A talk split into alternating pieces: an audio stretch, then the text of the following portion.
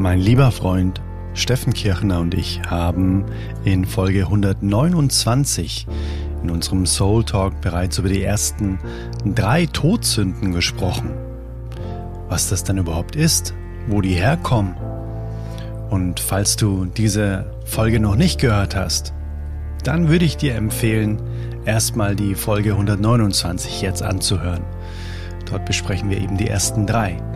Und jetzt kommen laut Adam Riese, soweit ich in Mathe noch aufgepasst habe, die weiteren vier der sieben Todsünden. Ganz, ganz, ganz viel Freude. Es ist viel, viel inspirierender, als das Thema vielleicht erstmal auch für mich, ehrlich gesagt, um die Ecke kam. Lass dich drauf ein, so wie ich es auch gemacht habe. Steffen hat das Ganze ein bisschen aufs Tablett gebracht und ich bin ihm so dankbar. Es ist so mächtig und es kommt aus einer ganz anderen Richtung, wie man vielleicht erstmal denken würde. Also, lehn dich zurück, mach's dir gemütlich und hör dir diesen Soul Talk mit meinem lieben Freund Steffen Kirchner bis zum Ende an. Das lohnt sich. Let's go Intro. Hey Mother Nature, you're so wonderful. You're full of wonders overall. You are the oldest soul talk. Ähm, ich habe es jetzt mal so gehandhabt wie damals in der Schule. Ich habe mich wieder nicht vorbereitet, weil ähm, ich mir gedacht habe, das hat letztens so geil geflowt, als du einfach quasi der warst, der vorbereitet war und ich quasi intuitiv einfach meinen Senf dazu geben durfte. Ähm, wir sind, glaube ich, die ersten drei haben wir, glaube ich, geschafft, gell? Die ersten drei Todsünden. Ja, ja, genau, genau. Wir sind bei der vierten. Ich habe sie auch hier vor mir, also von dem her, ich kann jederzeit was dazu sagen oder die, die Reihenfolge vorgeben, dass man keine vergessen. Sehr, sehr gut. Ich habe das übrigens in meinem privaten Umfeld mhm. auch mal so ein bisschen gedroppt. Mhm. So die sieben Todsünden und so. Ja. Und ich würde sagen, zu 60 Prozent war die Antwort, sieben Todsünden, was soll denn das sein? Naja, irgendwie, irgendwie habe ich schon mal was gehört, aber ich, kein Plan. Und als ich es dann gesagt habe, die ersten drei, die wir letztens gehabt haben, noch nie irgendwie damit in Verbindung gebracht mit den sieben Todsünden. Ja. Schon echt crazy. Ja, absolut. So wichtiges Thema eigentlich, gell? Und so unbekannt. So unbekannt. Oder vielmehr so falsch einsortiert, glaube ich. Mhm.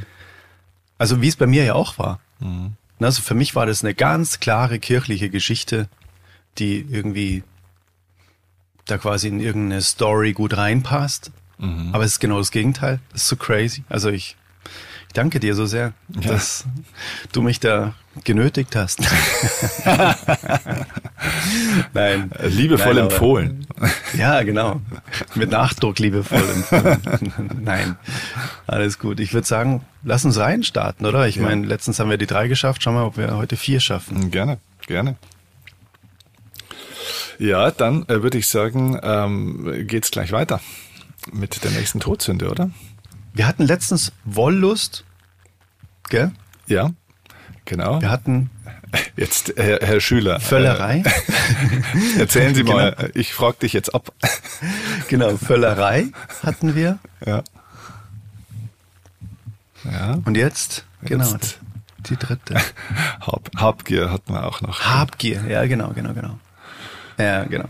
Hat es bei dir im Nachgang irgendwas nochmal bewegt, diese drei Todsünden? Weil das ist ja auch was, da wo man auch schon allein von den Worten manchmal so zusammenzuckt und dann sind wir im mhm. Gespräch ja doch ein bisschen tiefer reingekommen. Und da hat man ja, finde ich, schon auch gemerkt, also mir ist das auch nochmal so ein bisschen nachgegangen, mhm. dass diese Worte, die man ja für sich selber eigentlich total ablehnen würde, ne? also bist mhm. du habgierig? Nein, ich bin doch nicht mhm. habgierig naja, aber wenn man da mal so ganz tief reinschaut, ne, das haben wir ja letztes Mal dann auch gehabt, ne, wo ja dieses mhm. Geiz-Thema auch drin ist und so weiter und so fort, das Anhaften am materiellen Besitz, dass mhm. man da schon auch gelegentlich Berührungspunkte im einen oder anderen Bereich haben kann, oder? Voll. Total. Und weißt, wo ich's gemerkt habe? Mhm. Bei dem Wort Völlerei. Wirklich, ganz ehrlich. Ähm, Gerade in der Vielleicht Weihnachtszeit. Ganz kurz, gerade in der Weihnachtszeit natürlich, klar. Ähm, und ganz kurz, eine Minute Exkurs. Ich habe auch eine Podcast-Folge darüber gemacht. Ich habe eine wundervolle Dokumentation gesehen von dem Dan Büttner, gibt's auf mhm. Netflix. Wie wird man 100 Jahre alt? Mhm. Und der ist in die fünf Blue Zones gereist und hat dort einfach mal die Menschen untersucht, weil die in diesen Blue Zones einfach kontinuierlich 100 Jahre alt und älter werden und zwar total gesund, vital und glücklich. Und da hat er versucht, einen gemeinsamen Nenner zu finden. Und ein gemeinsamer Nenner war, sie essen immer nur, bis sie zu 80 Prozent ungefähr gesättigt sind. Mhm.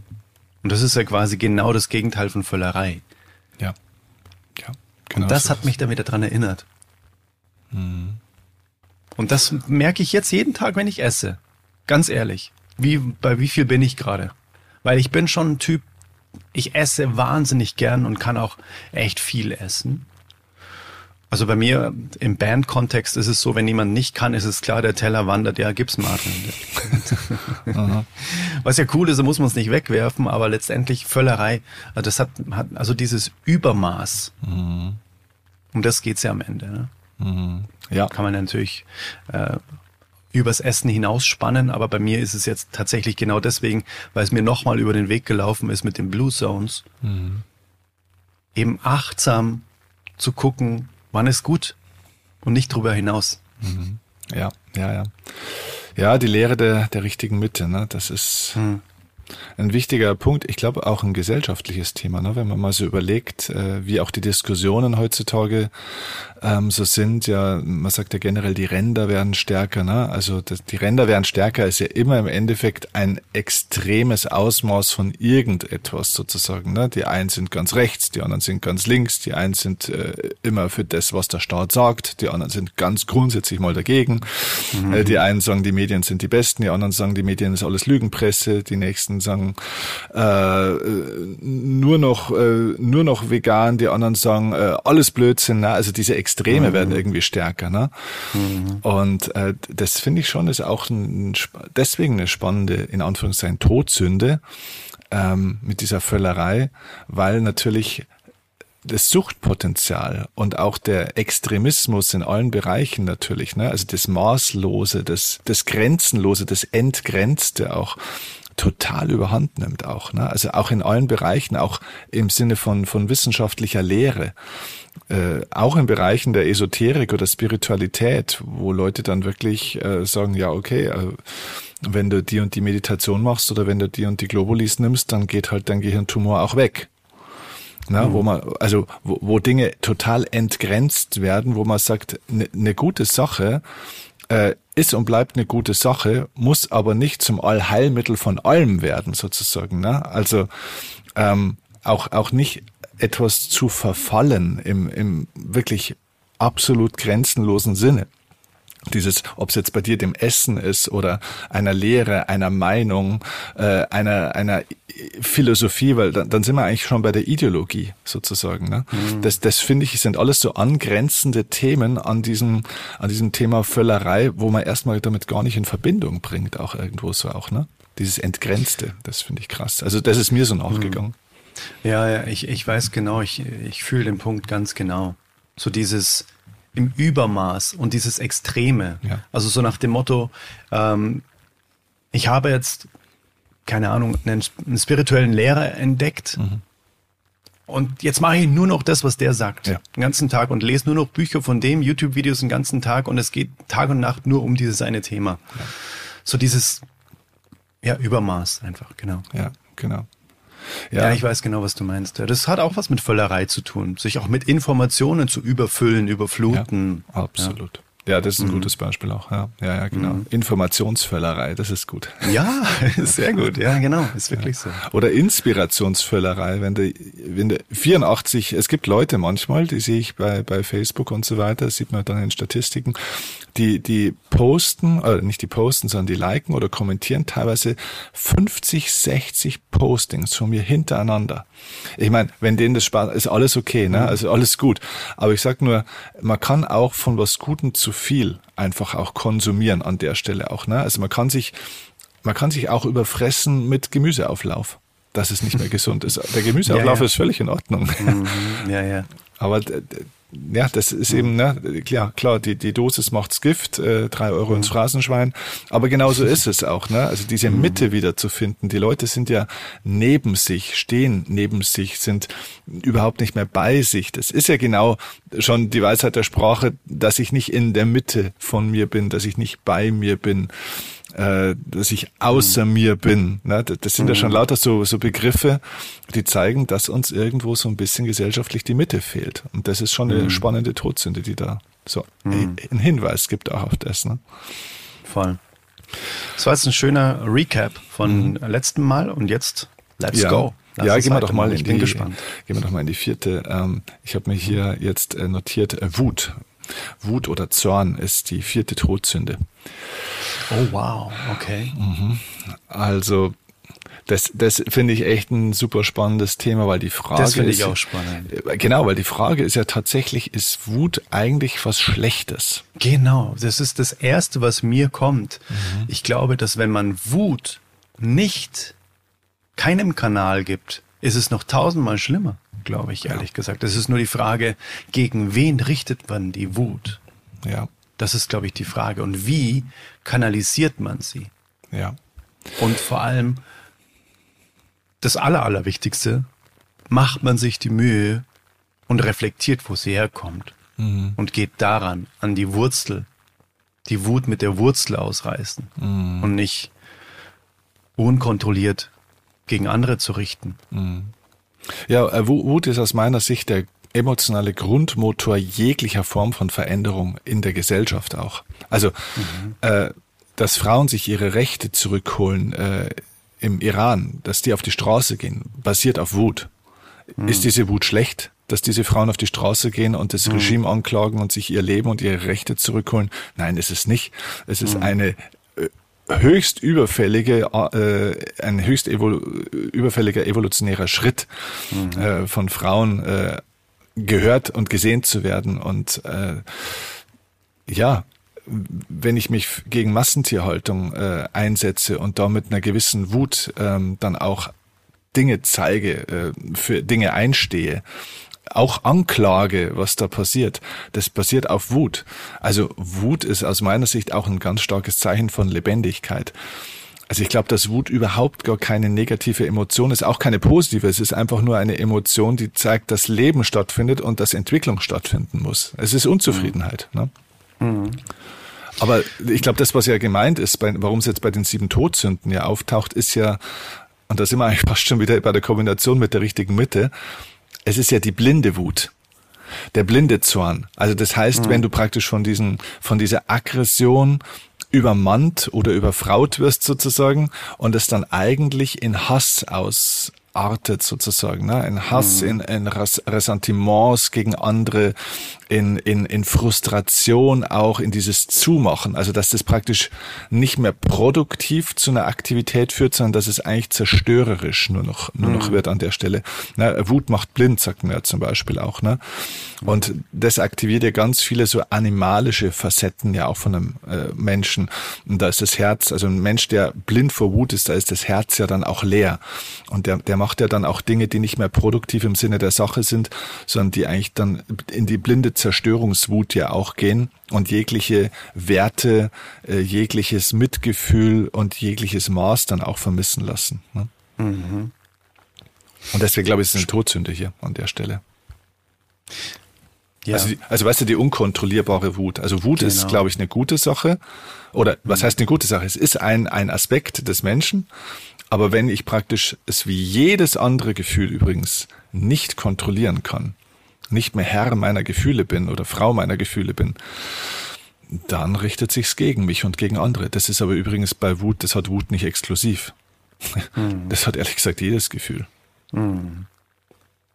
Mhm. Voll. Ich glaube, das Allerwichtigste bei Wut ist,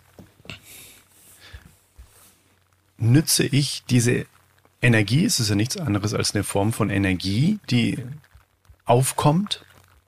Nütze ich die Energie für Veränderung oder für Zerstörung? Mhm.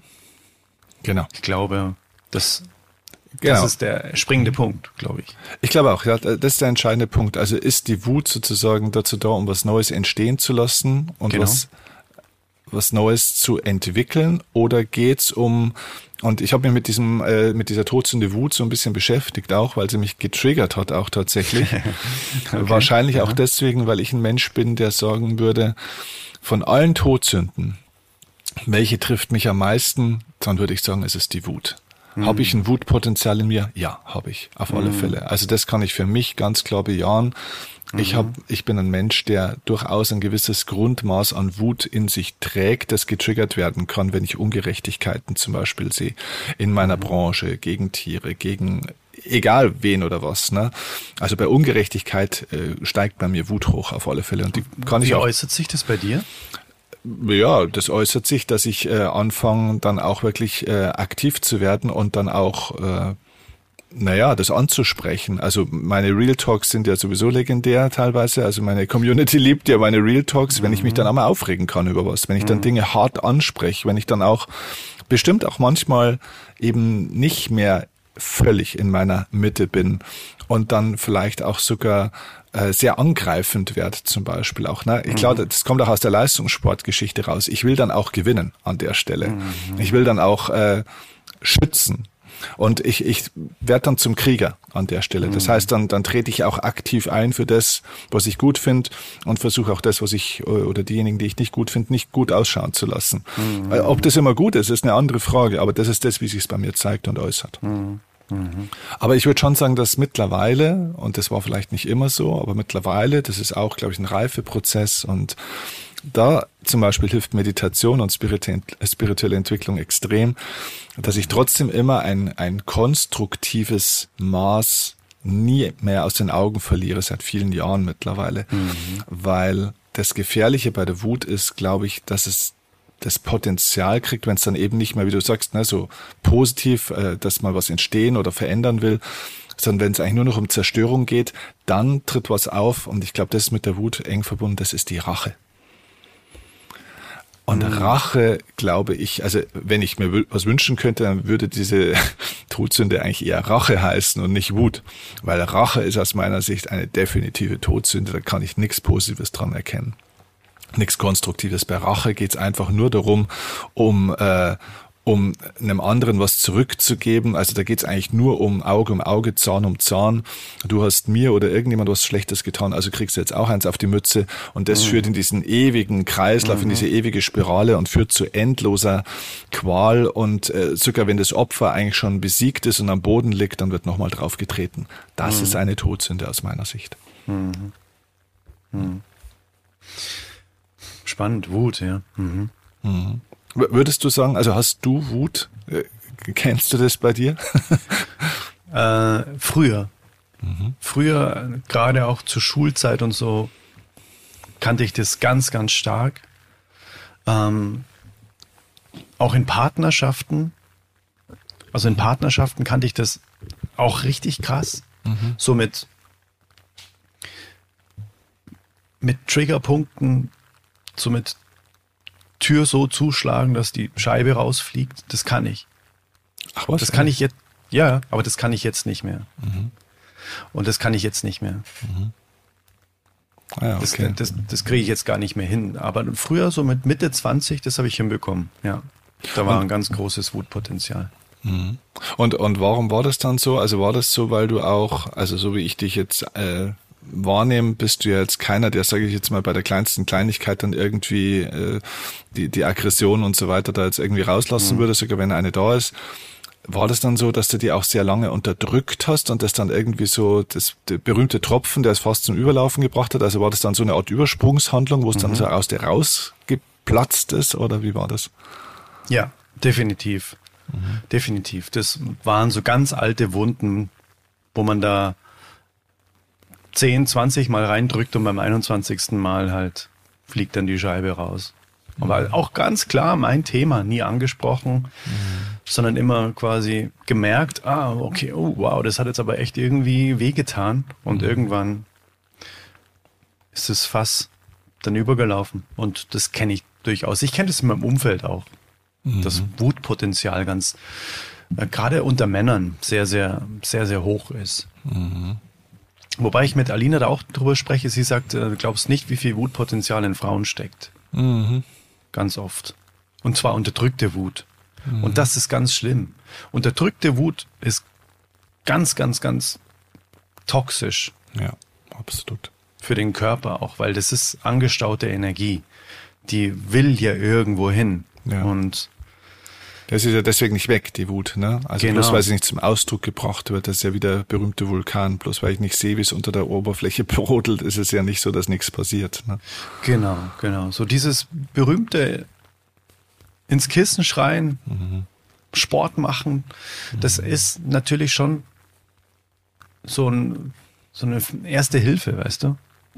Aber es ist nicht die Lösung. Das habe ich für mich auch gemerkt. Ich glaube, dass äh, Frauen auch gesellschaftlich tatsächlich nie eine äh, anerkannte oder akzeptierte Form hatten, ihre Aggressionen genau. auszudrücken. Also Männer haben schon immer Krieg gemacht. Genau, wenn die sich auf die Mütze gehauen haben, ja. dann so, ja gut, das sind halt Männer, ne? das sind halt Jungs. Genau, genau. Mhm. Also Kriege sind im Endeffekt nichts anderes als eine, äh, eine Plattform, wo die Leute ihre Aggressionen miteinander und gegeneinander äh, perfekt ausleben können, sozusagen. Ne? Organisierte Frustrationsbewältigung, das ist eigentlich Krieg. Heute ist es in Teilen zumindest ja ein bisschen spielerisch verpackt. Ne? Heute nennen wir das Fußball-Bundesliga, äh, Länderspiele und so weiter und so fort. Weil da stellt, stellt man sich ja oft auch die Frage, ne? da gibt's ja die Ultras bei den mhm. Fans und so weiter, was da Aggression auf den Rängen ist, was da mhm. geschrien wird, gemacht wird. Aber ich glaube, ehrlich gesagt, das kann man natürlich verurteilen. Ich sage, ich bin froh, dass es das dort gibt, mhm. weil ich glaube, dass äh, der Fußball oder der Sport generell eine Plattform dafür ist, dass Leute und gerade auch Männer ihre ganze Aggression da ausleben können und wir weniger Kriege haben, als wir vielleicht früher hatten an vielen Stellen mhm. auch. Ne? Äh, mhm. Klar, dann gibt's die Hooligans und so weiter und so fort. Also leider bleibt es natürlich nicht im Fußballstadion. Ist klar, äh, ich will das auch nicht, nicht, nicht schönreden, aber ich sag nur, dass es, dass Männer so irgendwie so ihre Spielfelder gefunden haben, in Anführungszeichen, wo mhm. sie, sage ich mal, ihre Aggression ausleben und Frauen, ähm, denen wurde das auch, glaube ich, nie zugestanden, äh, konnten sich das nicht holen. Mein, mein Verdacht wäre, wäre spannend, was du oder was Alina dazu sagt, ich glaube, Fra die, die, in Anführungszeichen das Feld, wo Frauen ihre Aggressionen ausdrücken, ist im Essen. Mhm. Also ganz viel. Mhm. Oder was meinst du? Emotional Eating, meinst du? Mhm. Emotionales Essen. Ja, aber welche Möglichkeit habe ich denn, wenn mir im Endeffekt von einer Gesellschaft, äh, die mhm. gemacht ist von Männern für Männer, mhm. äh, im Endeffekt kaum Raum gegeben wird? Ne? Also natürlich mhm. geht's heute auch, heute geht's auch vielleicht im Beruf. Ja, da wird ja sehr aggressiv auch an Karrieren gearbeitet. Ähm, da, natürlich jetzt mittlerweile auch der Sport und also mittlerweile haben Frauen mehr Möglichkeiten mhm. dazu. Aber das ist ja eine neuzeitliche Erfindung. Aber mhm. was ist es, wenn nicht Essen? Schon viel mit Essen zu tun. Ne? Mhm. Mhm. Was man ihnen dann auch noch schön vorwirft. Oder halt dummerweise Kinder. Ja. Ja, vielleicht. Also ich merke, ich, ich mhm. merke schon, wenn man durch München läuft, es gibt viele wütende Mütter. Mhm. Ja, ja.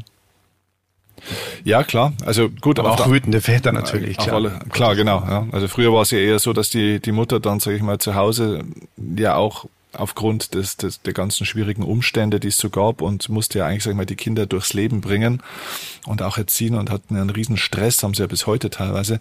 Das ist natürlich auch ein Aggressionsabbau, wenn ich einfach kämpfen muss sozusagen, um durchs Leben mhm. zu kommen. Das hilft natürlich mhm. schon auch an der Stelle. Und dann waren es ja oft die Männer, die dann äh, völlig, also die auch hart gearbeitet haben und geschuftet haben, dann irgendwie in die Kneipe gegangen sind. Ich habe jetzt die Tage eine Doku gesehen von Jan Ulrich, ähm, der jetzt ja sein sein Geständnis komplett abgelegt hat endlich und äh, da hat dann die Mutter eben auch beschrieben von ihm, ne, wie das früher so war äh, mit dem Vater von Jan Ulrich, ne, der hat halt auch geknüppelt, geknüppelt, geknüppelt in der Arbeit ohne Ende, war ein Bauarbeiter, harte Arbeit und ist halt dann irgendwann in der klassisch, ne, einfach in der Bar versumpft und kam dann alkoholisiert heim und dann kamen halt diese Emotionen, die nicht verarbeitet wurden und die ganze Frustration kam halt dann hoch durch den Alkohol enthemmt naja, und dann gab es halt zu Hause Prügel. Ne? Hm. Ja, ja. Also, Was ist dann gut, um das Thema vielleicht kurz abzuschließen, mhm. was ist denn, was ist denn ein guter Umgang mit Wut? Weil jeder, glaube ich, hat mehr oder weniger Wutpotenzial. Ja. Das sind ja so angestaute Dinge, die einen einfach triggern in seiner mhm. Reise. ja, ich glaube, wir hatten es schon so ein bisschen erwähnt. Ich glaube, dass Wut konstruktiv wird oder bleibt, so früh wie möglich der, der Wut einen Ausdruck geben, sozusagen. Also nicht anstauen lassen, weil wenn du sie anstaust, dann kann es eben, mhm. irgendwann kommt es zu dem Punkt, wo sie nicht mehr kontrollierbar ist.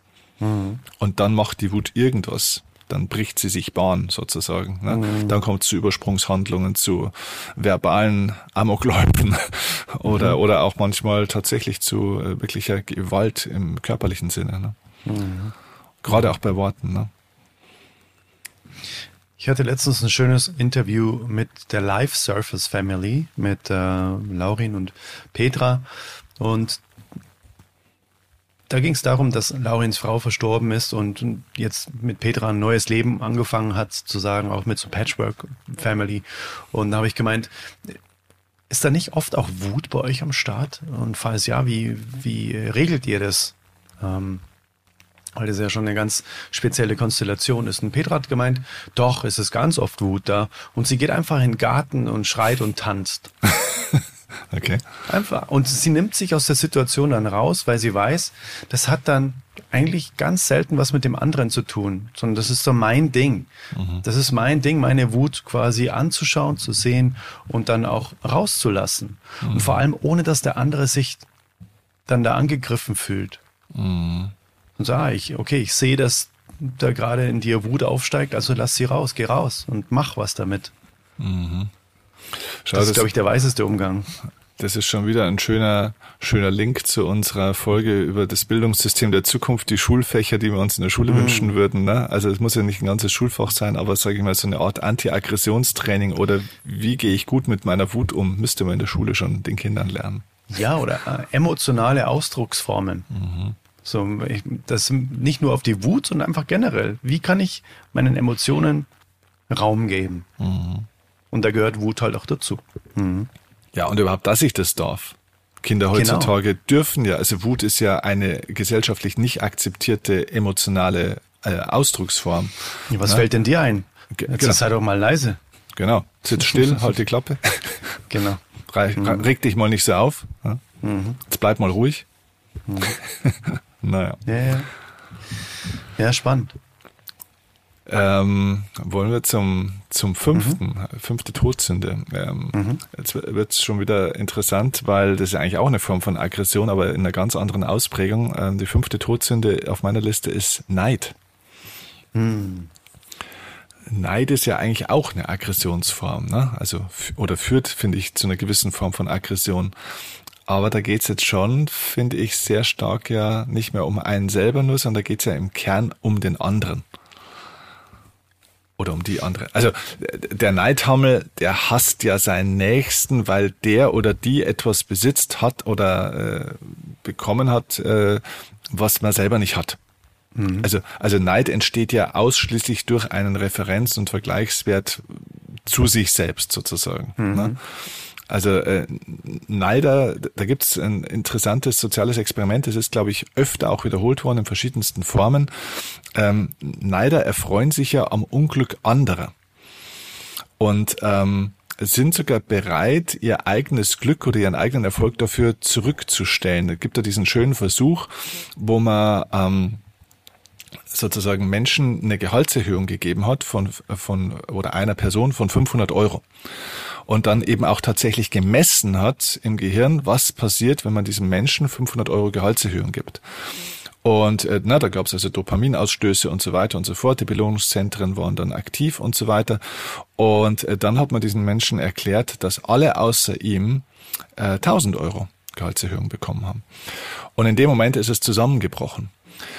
Und das Interessante äh, war dann, dass man diesen äh, Versuch dann auf die Spitze getrieben hat und gesagt hat, okay, du hast jetzt die Wahl, du bekommst in Variante A 500 Euro, alle anderen 1000 Euro oder du bekommst 1000 Euro und alle anderen aber 2000 Euro. Was wählst du? Und tatsächlich in über 80 Prozent der Fälle hat derjenige sich für Variante A entschieden, also ich nehme selber nur die 500 Euro.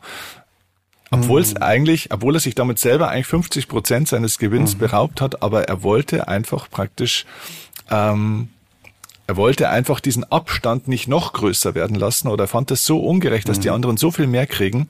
Mhm. Und das wurde x-fach wiederholt in allen möglichen Varianten. Es gibt da ganz viele Erzählungen dazu, aber es gibt auch wirklich eine gute Studienlage dazu. Mhm. Und das ist eine, eine Todsünde offensichtlich auch. Ja. Ja, Neid ist ja der Spiegel der, des inneren Mangels. Mhm. Also das ist ja eine ganz klare, eine Schale, eine leere Schale sozusagen. Meine Schale mhm. ist leer, die anderen sind voll. Mhm. Also dieses, diese Selbstwahrnehmung, dieser Selbstwert, das ist ja Neid. Ja. Ja, Vor allem der hat irgendwas, ähm, was der gar nicht verdient hat. Und das ist ja, das ist ja ganz oft Neid. Das heißt, man selbst beurteilt, was der andere verdient hat oder nicht. Und das auf jeden Fall nicht. So nach dem Motto, was der jetzt hat. Mhm. Weil das hätte eigentlich ich verdient. Also Ungerechtigkeit. Empfundene Ungerechtigkeit ist ja Neid. Ja, genau. Und, und ich glaube, mit, mit diesem Zusatz dazu, dass praktisch diese Deutung des, des Unterschieds zwischen dem, was ich habe und was andere haben oder das, was ich bin oder wo ich stehe und wo andere stehen, dass das sozusagen fehlinterpretiert wird, weil man könnte auch sagen, na ja, also es gibt gibt es nicht auch eine, eine in Anführungszeichen gesunde Form von Neid? Also eher im Sinne von, das motiviert mich. Wow, jemand verdient mehr Geld, jemand hat äh, das Leben, jemand ist an der und der Stelle. Also eigentlich auch wie im Sport, wo du sagst, das inspiriert mich und jetzt versuche ich da hinzukommen. Also eher sozusagen als Motivation, Inspiration, fast Vorbild. Also das mhm. heißt, da sehe ich einen Abstand zwischen mir und zwischen irgendetwas oder irgendwem und nehme diese Lücke als Ansporn der eigenen Aktivität. Also es praktisch die Intention ist, meinen eigenen Zustand zu verbessern. Mhm. Und das ist ja genau das, was beim Neid dann fehlgeleitet ist. Da sehe ich den Abstand und dem Neider, äh, der, der versucht ja nicht, seinen eigenen Zustand zu verbessern, sondern der wartet ja eigentlich nur auf das Unglück der anderen. Mhm. der hofft ja darauf, dass sich der Zustand der anderen verschlechtert. Mhm. Und, und das ist ja praktisch diese, diese Fehl, Deutung oder, oder diese, diese Fehlleitung an der Stelle, wo der Neid toxisch wird und deswegen ja auch eine, eine Todsünde ist, weil sie sich ja sozusagen eigentlich dem Leben entgegenstellt, weil es ja ein Doppelverlust ist. Also es geht ja gar nicht nur um das, dass es Unterschiede gibt, weil es gibt immer Unterschiede, sondern es geht darum, dass ich praktisch das nicht als Motivation der eigenen Evolution und eigenen Fortschritts nutze und gleichzeitig neben meiner eigenen Passivität auch noch den Fortschritt der anderen blockiere und vielleicht sogar rückgängig machen will. Mhm. Mhm. Also ich ziehe praktisch alles nach unten, mich selbst mhm. und die anderen. Ja. Mhm. Also wenn ich schon nicht gewinnen kann, dann verlieren wir alle. Mhm. Mhm.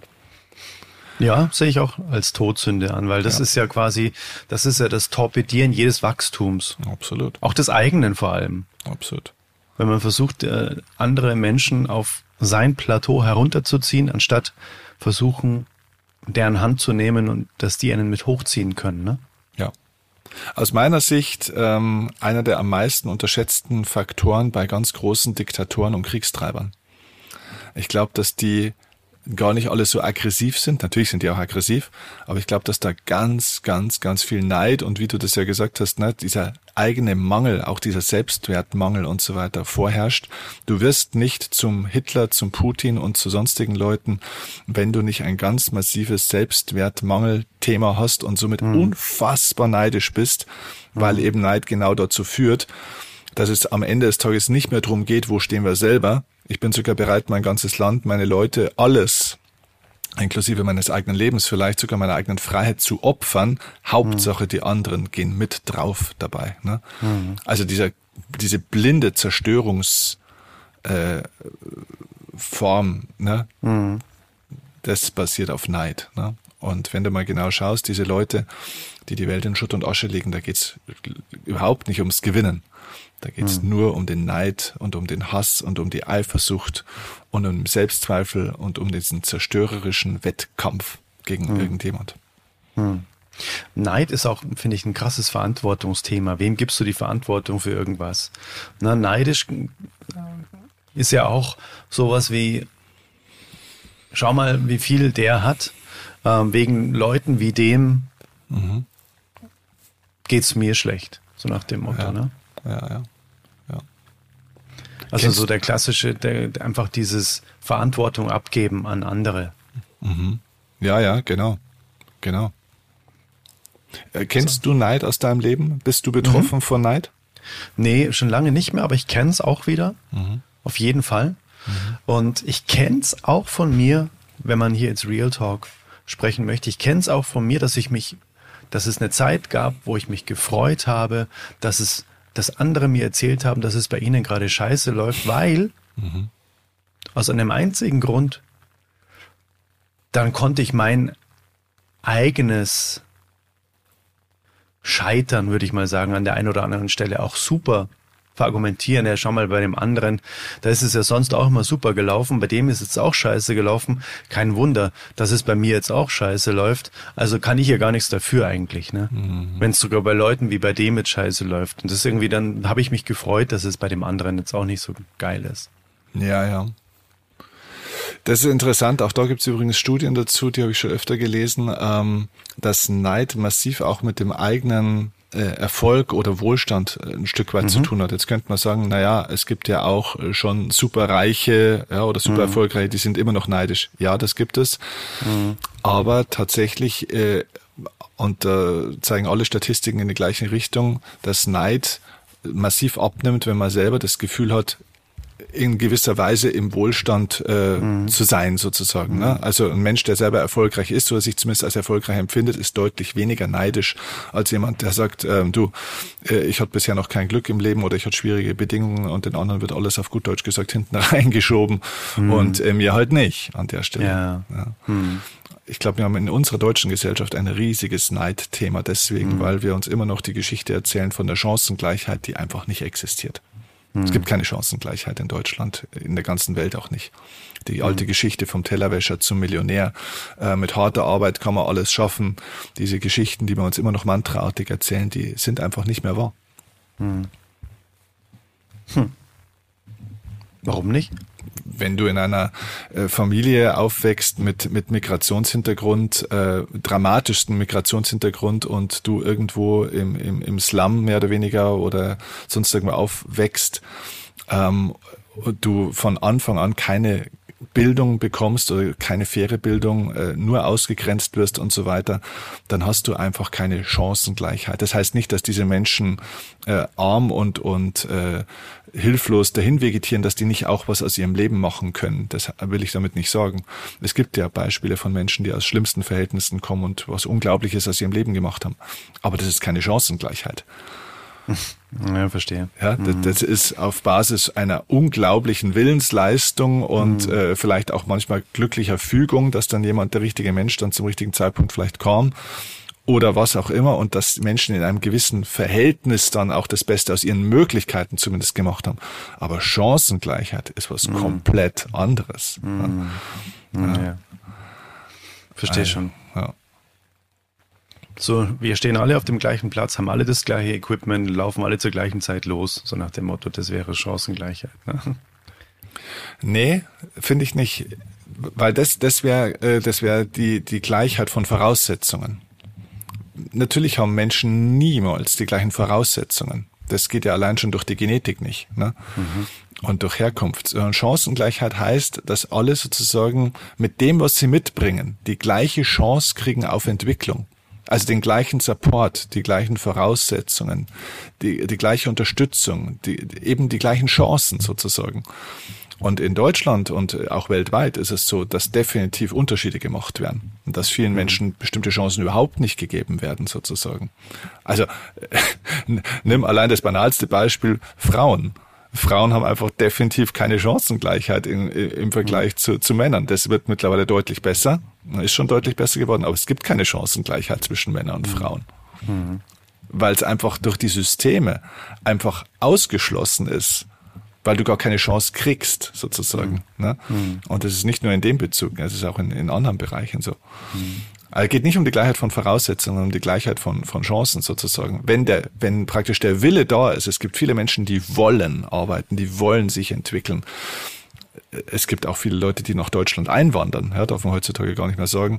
Aber es ist so, äh, die, die wollen arbeiten die dürfen nicht arbeiten hier mhm. teilweise. Denen wird, denen werden die Chancen teilweise genommen. Also ganz viele unserer Probleme in, in unserem Land nehmen wir uns, weil wir auch selber nicht in der Lage teilweise sind, manche Leute die Chancen zu geben, die sie nehmen würden. Es gibt natürlich auch Leute, die, denen kannst du alles anbieten, die nehmen nichts an. Ja, die haben andere mhm. Motive. Klar.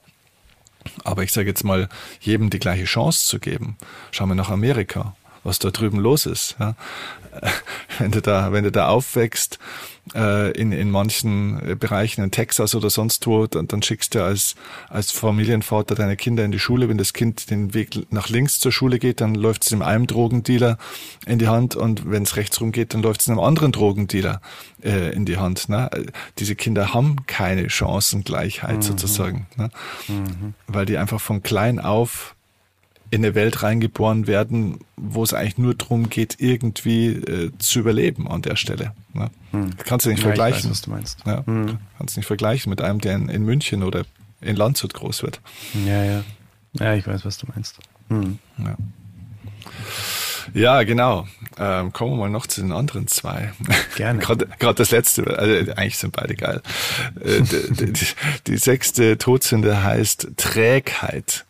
Wow. Ich finde es deswegen so cool, weil ja diese, diese sieben Todsünden ja sozusagen so die Geheimlehre äh, ist, die sozusagen die Kirche ja immer versucht hat, klein zu halten ja, oder mhm. so rauszudividieren. Und mhm. wenn du mal anschaust, äh, bei den Machthabern sozusagen, ne, den großen Machthabern, wo Trägheit und Faulheit eigentlich, sage ich mal, finde ich eins der, der, auch allein schon in der Organisation, eins der zentralsten Merkmale mhm. äh, ist, die es überhaupt gibt. Ne? Mhm. Das ist der absolute Wahnsinn. Also Trägheit ist, finde ich, ein Hammerthema.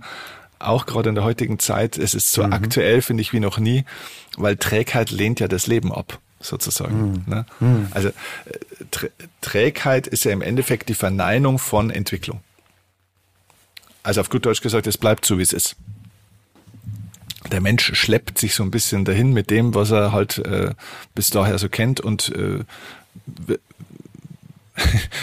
heorisiert äh, das Nichtstun sozusagen an der Stelle.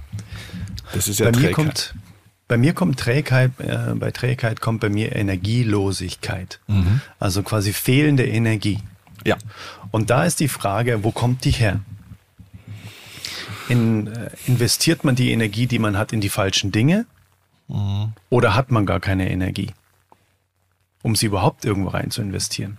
Mhm. Bei Trägheit.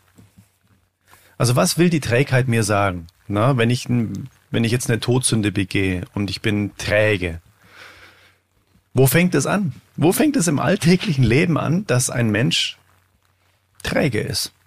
Kennst du das von dir auch, dass du manchmal so eine Trägheit in dir hast, so, boah, also ich glaube, von allen Todsünden ist die Trägheit wahrscheinlich die bei mir am wenigsten veranlagte, mhm. mhm. weil ich halt eine gewisse Unzufriedenheit, eine, ich würde jetzt heute sagen, mittlerweile eine sehr positive Unzufriedenheit in mir habe. Mhm. Also Unzufrieden heißt nicht Undankbarkeit. Ich bin extrem dankbar für mein Leben und für alles, ne? Aber Unzufriedenheit äh, im Sinne von, hey, da geht noch mehr weiter, nicht nicht äh, stehen bleiben sozusagen. Ne? Mhm. Also ähm, ich hack das nicht ab, ich habe keine grünen Häkchen hinter irgendwas. Ne? Ich genieße das, ich liebe das, was ist, ich bin extrem dankbar für das, was ist, ich kann das auch wertschätzen, aber ich mache einen Komma hinter das, was in meinem Leben ist und keinen Punkt. Mhm. Also das heißt, die Story geht weiter. Und ich glaube, mhm. Trägheit mhm. kommt aus einer Mentalität der Zufriedenheit. Also satt sein, ganz einfach. Deswegen sage ich, in der aktuellen gesellschaftlichen Phase, in der wir so sind, ein Megathema. Wir sind mhm. so satt. Ja. Und zum Beispiel, ich habe gestern einen interessanten Aspekt gehört von einem sehr, sehr, ähm, ist der Name gerade entfallen, aber ist ein extrem guter Historiker und äh, der hat, äh, der hat gesagt, dass äh, diese, dieser Veränderungspessimismus oder Zukunftspessimismus, den wir haben, dass der ja vor allem in Europa und in, in Deutschland äh, stattfindet. Mhm. Und dann wurde der gefragt, warum das so ist. Ja, warum haben wir in Europa oder speziell in Deutschland so Angst vor der Zukunft? Dann sagt er, naja, klar, ihr seid ja Europäer. Ihr seid eine komplett überaltete Gesellschaft. Und mhm. das ist ein interessanter Gedanke, weil in anderen Teilen der Welt im sogenannten globalen Süden oder auch in anderen Aspekten, Bereichen der Welt, wo übrigens viel mehr Menschen leben als in Europa, da ist die Perspektive auf die Zukunft ganz anders, weil die kommen nämlich aus einer ganz, ganz schwierigen Zeit und bei denen geht's jetzt gerade erst lo richtig los. Die stellen sich jetzt technologisch anders auf, gesellschaftlich anders auf und so weiter. Da geht's jetzt richtig los, wie bei mhm. uns vielleicht in den 60er, 70er Jahren.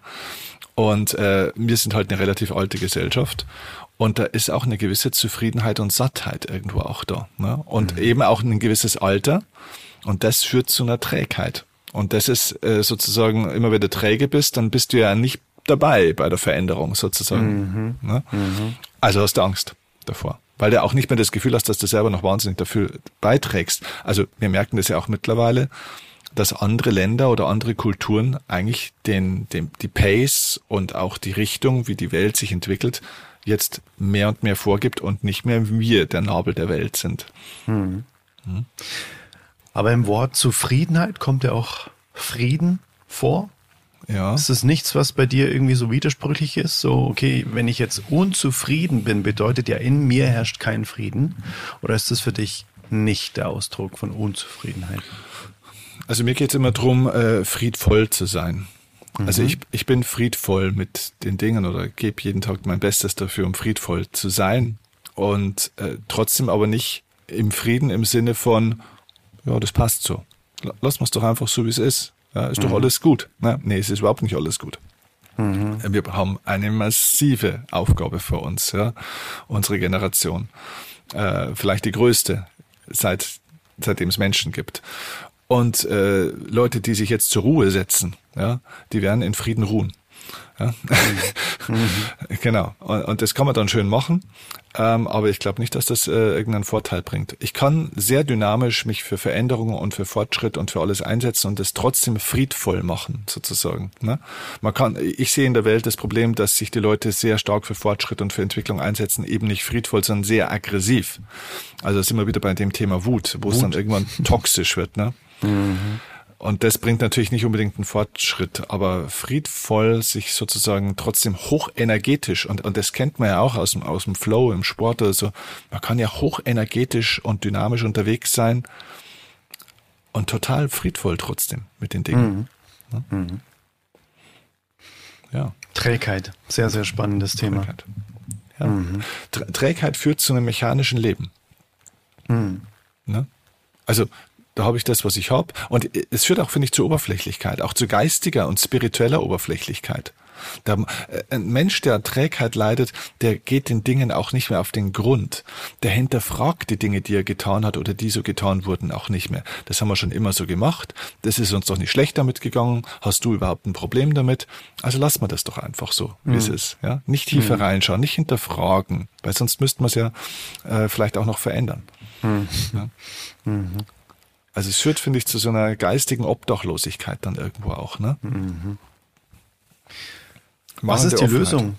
Was ist die Lösung für, für Trägheit oder gegen Trägheit? Erkenntnis oder Schmerz. mhm. Ja, wann, wann, wann hören Leute, das ist interessant im Publikum, äh, wenn man, wenn man vor vor größerem Publikum Vorträge hält. Bei dir ist das ja anders. Bei dir sind die Leute mehr in Bewegung, weil, weil du Rhythmus vorgibst und das bei der Musik bisschen anders ist. Aber ich spreche ja nur.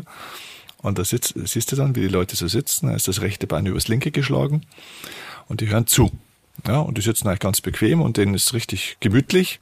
Und irgendwann aber, manchmal nach einer Minute, manchmal nach 20 Minuten, fangen die an, sich anders hinzusetzen schlagen sie das andere Bein übers andere oder gar nicht mehr oder wie auch immer. So, was ist der entscheidende auslösende Reiz, dass die anfangen, ihre Sitzposition zu verändern? Meistens nicht Erkenntnis, sonst wird ihnen unbequem. Mm. Es schläft das mm. Bein ein, äh, du, du, fühlst dich nicht mehr wohl in der mm. Position, in der du bist. Mm. Also fängst du an, dich zu bewegen. Mm. Und deswegen, ja, da sind wir wieder bei den bei den zwei Wegen, der königliche Weg der Erkenntnisse, der übliche Weg der schmerzhaften Erfahrung. Mhm. Deswegen wird es momentan so ungemütlich in unserer Welt, glaube ich. Mhm. Weil wir viele Erfahrungen machen dürfen. müssen, ja. Müssen, ja, müssen. Off offensichtlich. Mhm. Weil die Erkenntnis, der Erkenntnisgewinn ist noch nicht so hoch, habe ich den Eindruck. Ja. Die Welt ist, ist nicht so viel schlauer geworden. Mhm. Die, die Dinge wiederholen sich, ne? Machen mhm. die gleichen Fehler, bloß mit besserer Technologie. Mhm. Wir machen die gleichen Fehler wie früher, bloß durch Technologie schneller mhm. und in größerem Ausmaß. Ne? Früher mhm. konnte man die Welt nicht zerstören durch einen Krieg. Heute geht es relativ leicht, dass du die ganze Welt in Schutt und Asche legst. Mhm. Stimmt. Auch interessant, der Ukraine, Russland, ne, wenn man sich damit mal ein bisschen beschäftigt. Ich mache das sehr, sehr, sehr, sehr reduziert, aber es ist schon ein krasser Technologiekrieg. Ne? Es ist ja der, früher hat man die, nur noch die Panzer geschickt und so weiter. Und äh, mittlerweile ist es ja der Krieg der Drohnen. Ja? Also da werden ja nur noch Drohnen rumgeschickt. Also es ist ja fast wie ein Computerspiel. Ja, mit, mit fatalsten Auswirkungen, total menschenverachtend, auch unglaublich feig. Ne? Also das, das kennt man auch. Ich weiß nicht, hast du diesen Film gesehen von, ähm, wie hieß der, ähm, Snowden? Ja. Äh, Genau, und da wo ja auch so eigentlich interessant gezeigt wurde, dass, also wie werden Terroristen heutzutage ja auch gejagt. Und da sitzt halt irgendeiner in Amerika praktisch am Bildschirm und steuert die Drohne und da sagen die ja in dem Haus und da, da geht der jetzt auf der Straße spazieren, wenn der da rausgeht. Und du bist halt, du hast halt so eine, so eine Dissoziierung sozusagen. Ne? Du, du sitzt vor einem Bildschirm und es hat schon echt einen Effekt von Computerspiel. Und dann schickst du ihn da runter und dann ist er halt tot. Mhm. Und das berührt dich in dem Moment nicht mehr so sehr, genau. weil das halt über den Bildschirm läuft. Mhm. Ne? Wenn du dich da jetzt wirklich, wenn der sich mit seiner Pumpgun jetzt da irgendwie ans Gartentürchen stellt und wartet, bis der rauskommt, das ist eine komplett andere Nummer. Mhm. Das ist das, was man dann macht, wenn man Soldaten dahin schickt. Ja? Und die feinen Herrschaften, die mhm. Kriege initiieren, müssen selber meistens nie hingehen und die Drecksarbeit machen. Ne? Wahrscheinlich würde das alles aufhören, wenn die Leute selber mal das machen müssten, was sie von anderen dann verlangen. Wie mit Tieren schlachten. Genau, das ist genau der Punkt. Mhm. Mhm. Lass uns noch zum letzten Punkt kommen. Ja. ja man merkt schon, aber da, da ist schon eine ganz schöne krasse Energie hinter diesen Wörtern, gell? Also da ja, kommt man total. jetzt nicht unbedingt so in so eine Aufwärtsspirale, wo man sagt so yes. Also im, im Umkehrschluss schon, aber wenn man mhm. so über die Wörter spricht, dann ist es schon eher so, hui, wow, da kommt man schon in ein ganz schönes Fahrwasser rein. Auf alle Fälle. Ich glaube, die Todsünden sind so die Anleitung für praktizierte Schattenarbeit. Mhm. Ja, genau. Die man machen kann. Da kann man seine Dämonen und Programmierungen gut erkennen dran. Ja, ne? Voll. Lass uns noch zum letzten ja. kommen und dann machen wir ein Recap. Dann äh, nennen wir nochmal ja. alle. Ja, ja. Äh, das letzte ist Stolz oder, oder Hochmut, könnte man auch sagen. Wow. Mhm. Ja. Das sind ja für mich zwei, das sind ja für mich zwei komplett unterschiedliche Sachen, Stolz und Hochmut. Für dich Weil auch? Stolz für dich äh, was Positives ist und Hochmut äh, so Arroganz praktisch. Genau, oder? ja. Oder? So würde ich sagen, mhm. ja. Also stolz auf mich zu sein, ist ja quasi, ähm, hat ja was mit Selbstliebe auch zu tun und mit Selbstwert. Und mhm. Hochmut habe ich immer das Gefühl, also wenn ich stolz auf mich bin, dann brauche ich gefühlt niemand anderen dafür. Bei Hochmut habe ich das Gefühl, hat es immer was auch mit, mit anderen zu tun. Ich möchte anderen etwas beweisen. Mhm. Ich tue etwas, um anderen zu gefallen. Wenn ich stolz auf mich bin, dann reicht es. Dann brauche mhm. ich nicht das Außen dafür. So, so ist ja. mein Bild in meinem Kopf jetzt. Ja, ja, ich verstehe, was du meinst, ja. Ich, ich kann das auch nachvollziehen. Also Stolz ist auch was, was ich tatsächlich aus meinem Leben ganz wenig kenne. Ich würde nicht sagen, dass ich auf irgendwas großartig stolz bin in meinem Leben. Mhm. Also weder bei mir selber noch bei anderen. Stolz ist ein Gefühl, das ist mir, da kann ich nichts dafür. Das ist mir irgendwie nicht so in die Wiege gelegt. Also mhm. das, das ist mir recht fremd, das Gefühl. Ich verstehe aber genau, was du meinst, ne? Und ich glaube schon, dass es da so einen positiven Anteil eben auch gibt, ne? mhm. ne? So dieses positive Selbstbild an der Stelle oder, oder wie auch immer man das nennen will. Ich glaube, warum es jetzt bei den Todsünden vorkommt, deswegen ist dieses Wort Hochmut, deswegen habe ich das dazu geschrieben, weil ich auch kurz gestolpert bin über das Wort Stolz. Mhm. Beim Hoch, es ist halt ein schmaler Grad gell, zwischen diesem Stolz, den du jetzt beschreibst, der eigentlich so eine Art positives Selbstwertgefühl ausdrückt. Ja.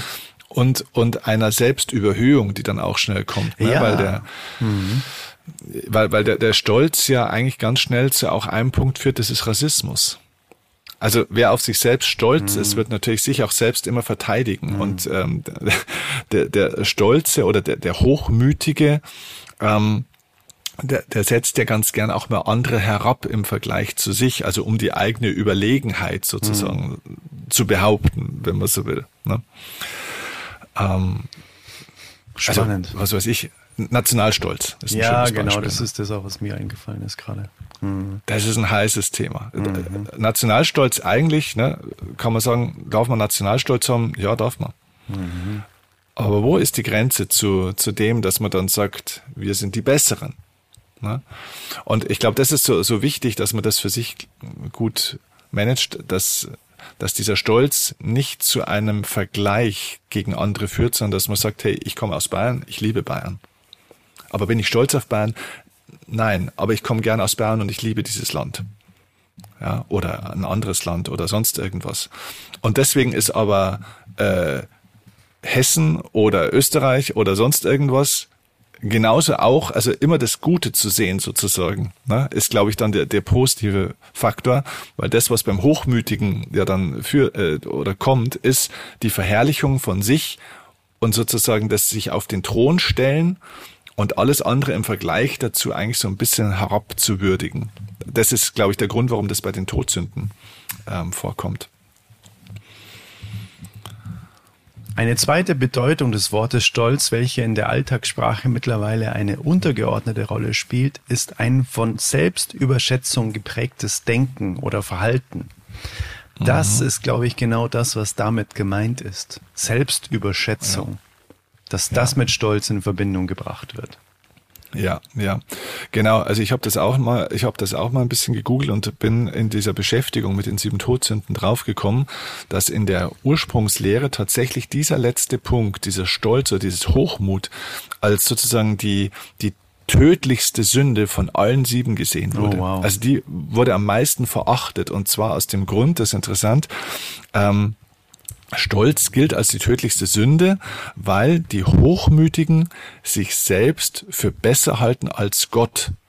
Also so sehr, dass sie sich selber zum Richter über andere aufschwingen. Hm. Also der Narzissmus steckt da ja hm. zum Beispiel dann auch mit drin. Ne? Äh, Eitelkeit, äh, andere verurteilen und so weiter und so fort. Hm. Schon auch ein spannender Punkt. Ne? Ja, sehr.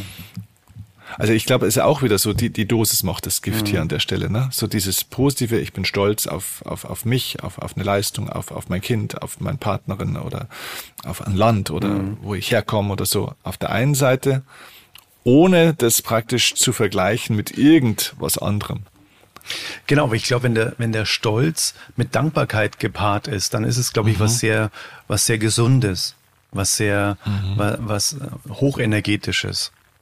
So, ich bin mhm. stolz auf mich, ähm, weil ich das und das wirklich auch umgesetzt habe und dafür bin ich dankbar. Ja, das ist mhm. ja was mhm. anderes, wie wenn ich na, diese Selbstüberhöhung und Selbstüberschätzung, was gerade auch in dem in der Wikipedia-Beschreibung da so vorkam. Weil da mhm. ist es ja dann so, da gehst du, wenn du, wenn du stolz bist, und das hast du vorher auch gesagt, dann gehst du in den Vergleich mit anderen. Ah, guck mal, der ist weiter unten da, guck mal. Ja, ja. Und wenn, wenn ja, diesen Stolz, mhm. den ich meine, der ist komplett entkoppelt von, von einem Vergleichsdenken oder von anderen Menschen oder Besitztümern oder so. Sondern einfach nur, mhm. ich als Bubble mhm. sehe das einfach, was da gerade passiert ist und finde das toll. Mhm. Das ist so mein, mein Denken. Ja, ja, genau. Nee, das kann ich äh, total nachvollziehen auch. Was ich bei manchen Leuten dann oftmals sehe, und da wird es dann kritisch, ist ja, dass dieser Stolz oder Hochmut auf der einen Seite eben ja diese Unterwerfung der anderen sozusagen ist, aber den gibt es auch noch in der zweiten Form, und zwar ist es dann auch dieser Wunsch nach Bewunderung. Hm. Also der, der Hochmütige oder die Hochmütige, gibt's ja bei Männern und Frauen gleichermaßen, möchte natürlich auch für das, worauf man so stolz ist, ja auch dafür bewundert werden. Das Streben nach Anerkennung, ne? Ja, mhm. genau. Und wenn man das dann so einfordert ne, und das dann so zur Schau stellt und so weiter. Äh, also es ist, wie gesagt, ein ganz ein schmaler Grad. Ne? Also bin ich jetzt stolz einfach für mich Oder erwarte ich, und wenn es nur subtil ist, auch ein bisschen, dass andere auch stolz sind? Ne? Also findest du das nicht auch gut? Seht ihr das auch? Ne? Mhm. Wird das auch gesehen, beklatscht, bewundert, mhm. zumindest mal positiv anerkannt? Mhm. Und dann sind wir eigentlich schon auf dieser Spur, wo es dann irgendwann auch gefährlich wird. Ne? Weil dann geht's in Richtung Eitelkeit. Ja, voll, total. Und äh, von meinem lieben Freund Seum äh, habe ich auch äh, genau dahingehend einen schönen Satz, er sagt zum Beispiel, wenn er zu anderen sagt, eben, du darfst stolz auf dich sein, dann macht er genau mit Absicht dieses Wording. Du darfst stolz auf dich sein, nicht ich bin stolz auf dich, weil sonst ist wieder mhm. die Abhängigkeit von mir. Weißt mhm. du? Sondern du darfst stolz auf dich sein, egal. Punkt. Ende mhm. der Geschichte. Ne? Egal, ja, was ich absolut. denke, was Otto denkt, was Erna denkt. Und das finde ich ja, so ja. schön einfach, ähm, wenn man das zu jemandem sagt. So, wenn jemand erzählt, was er gemacht hat, dann so, wow, da darfst du echt so stolz auf dich sein, auch zu einem Kind. Und nicht so, ja, der Papa mhm. ist stolz auf dich. Das ist dann wieder so, na, das ist dann wieder so Abhängigkeit, da möchte man dann wieder mehr davon. Aber einfach ja, dieses, genau. dieser Satz impliziert ja auch, du bist die Quelle des Stolzes, sozusagen. Ne? Mhm. Ne? Du darfst stolz auf dich sein. Ja, und das ist eine super spannende äh, Selbstreflexionsfrage vielleicht für jeden, der das jetzt auch hört. Was macht mein Gefühl des Stolzes auf etwas oder auf mich, wenn ich von außen keine Bewunderung genau. dafür kriegen würde? Ganz genau. Ganz Bin ich dann immer noch so stolz? Habe ich dann immer noch so? Ganz ist es mir dann immer noch so wichtig? Ganz ne? genau. Ganz genau. Hm. Also viele sind ja stolz auf ihr Auto oder auf ihre Wohnungseinrichtung. Hm ja, bist du immer noch so stolz drauf, wenn es nie jemand sehen würde? Ja, genau. Ja, genau. ja, gute Frage. Ja, krass. Das waren die, die sieben Todsünden insgesamt, ne? Boah. Zwei Folgen. Friert's mich gleich. Brutal, ne? Echt krass. Spannendes Thema. Ja, voll. Ja. Lass uns das nochmal ganz kurz wiederholen. Also Völlerei. Völlerei. Mhm. Mhm. Äh, Wollust. Mhm also die Genusssucht. Mhm. Äh, die Habgier hatten wir beim letzten Mal auch noch als letzte, mhm. ne? also wo ja der, der Geiz sozusagen draus entsteht. Mhm. Dann hatten wir heute Wut und Zorn, der Neid, die Trägheit und ja, der Hochmut. Nennen wir es mal Hochmut. Mhm. Stolz, Hochmut. Mhm. Ja. Welche ist für dich so die, ja, die intensivste gewesen oder die dich am meisten getriggert hat? Mhm.